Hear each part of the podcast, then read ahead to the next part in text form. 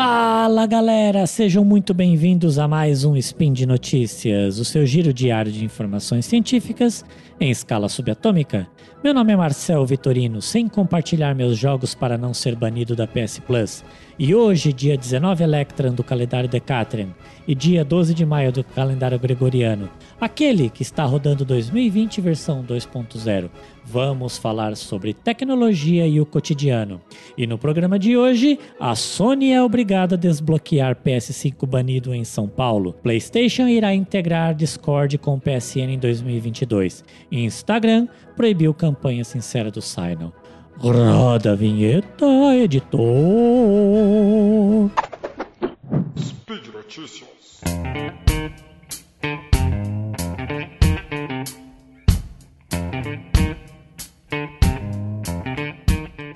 A Sony sofreu derrota na ação judicial aberta pelo usuário que teve o PS5 banido por compartilhar jogos da PS Plus Collection com outras pessoas.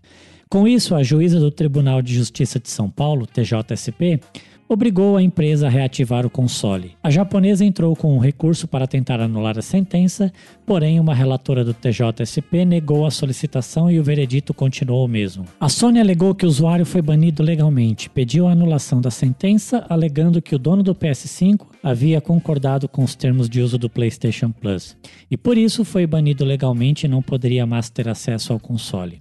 A Sony ainda defendeu que o usuário tinha violado as regras do serviço de forma consciente para a empresa, o jogador banido não pode dizer que desconhecia os termos do PS Plus, pois o regulamento é exposto aos consumidores de forma clara e cristalina.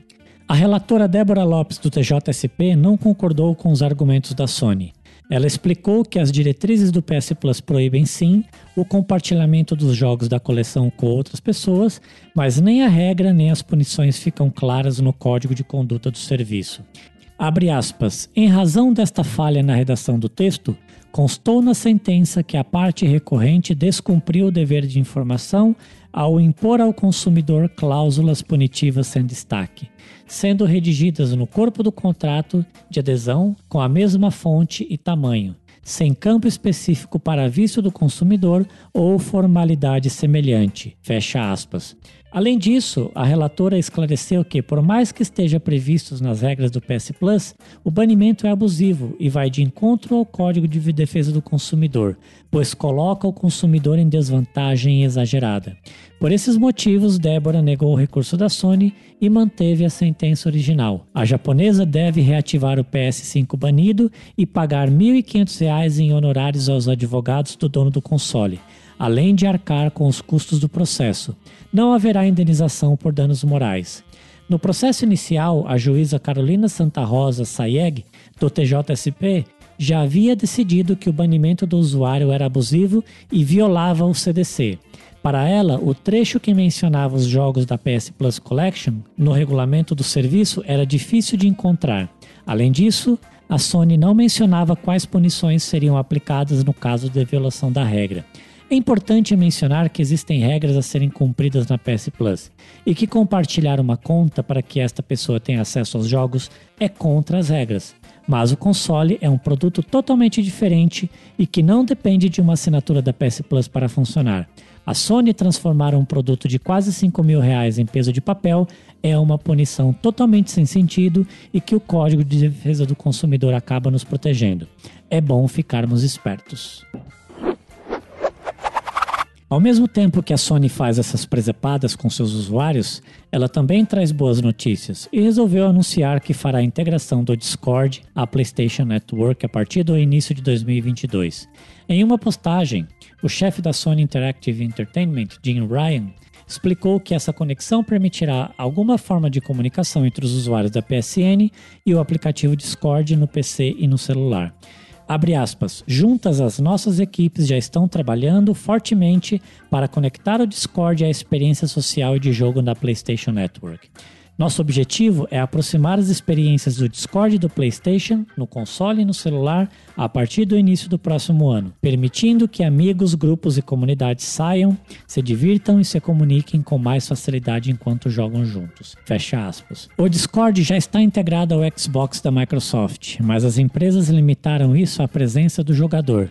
Assim você pode ver o que alguém está jogando no Xbox através do Discord, mas eles não podem se comunicar diretamente através do Xbox Live. A Sony está planejando ir além disso. Como parte desse acordo, a Sony também está investindo na Discord, mas as empresas não divulgaram o valor exato desse acordo. Para dar vida a essas experiências para os nossos jogadores, a Sony Interactive Entertainment fez um investimento minoritário como parte da rodada da série H da Discord, escreve Ryan. Desde a nossa primeira conversa com os cofundadores da Discord, Jason Citron e Stan Wisniewski, Fui inspirado por sua paixão por jogos e pela vontade compartilhada de nossas equipes em ajudar a reunir amigos e comunidades de novas maneiras. O Discord tem mais de 140 milhões de pessoas usando-o todos os meses. Isso o torna a solução ideal para jogadores que buscam se conectar uns com os outros. Esse acordo é de extrema importância para a Sony, porque o Discord pode resolver um problema de comunicação entre plataformas, já que mais jogos poderão permitir que as pessoas no PlayStation, Xbox PC e dispositivos móveis joguem e se comuniquem uma com as outras. Empresas como Facebook não estão desenvolvendo tecnologia para você. Elas estão desenvolvendo tecnologia para seus dados. Eles reúnem tudo o que podem do Facebook, Instagram e WhatsApp para vender visibilidade sobre as pessoas e suas vidas. Isso não é exatamente um segredo, mas a imagem completa é nebulosa para a maioria, vagamente oculta dentro de sistemas complexos e opacos e letras miúdas projetadas para passar por cima. A forma como a maior parte da internet funciona hoje seria considerada intolerável se traduzida em análogos do mundo real compreensíveis, mas perdura porque é invisível. No entanto, as próprias ferramentas do Facebook têm o potencial de divulgar o que de outra forma não seria visto. Já é possível capturar fragmentos dessas verdades nos anúncios exibidos. São vislumbres que refletem o mundo de um estranho vigilante que conhece você.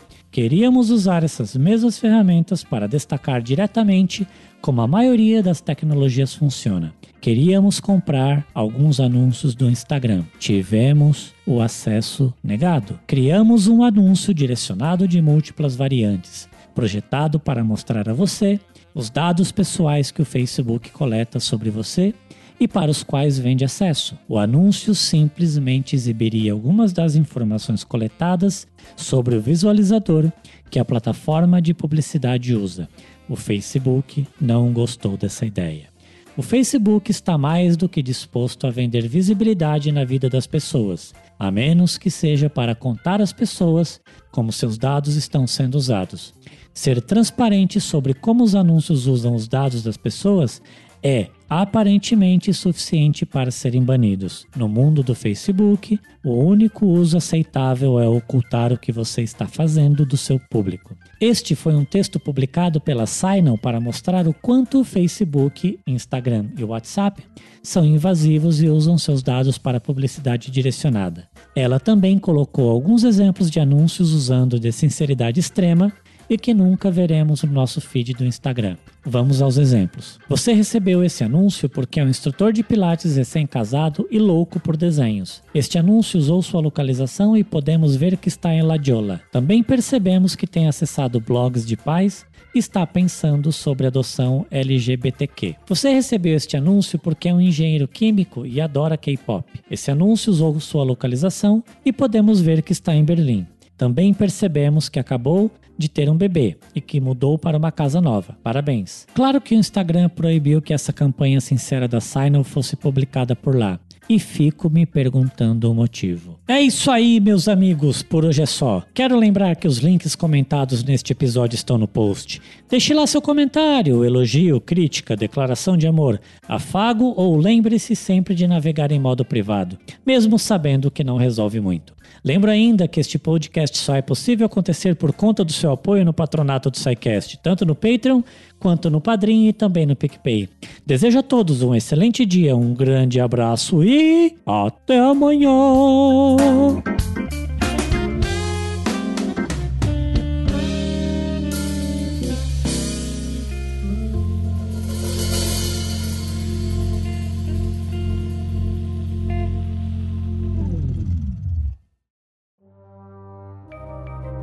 Este programa foi produzido por Mentes Deviantes. deviante.com.br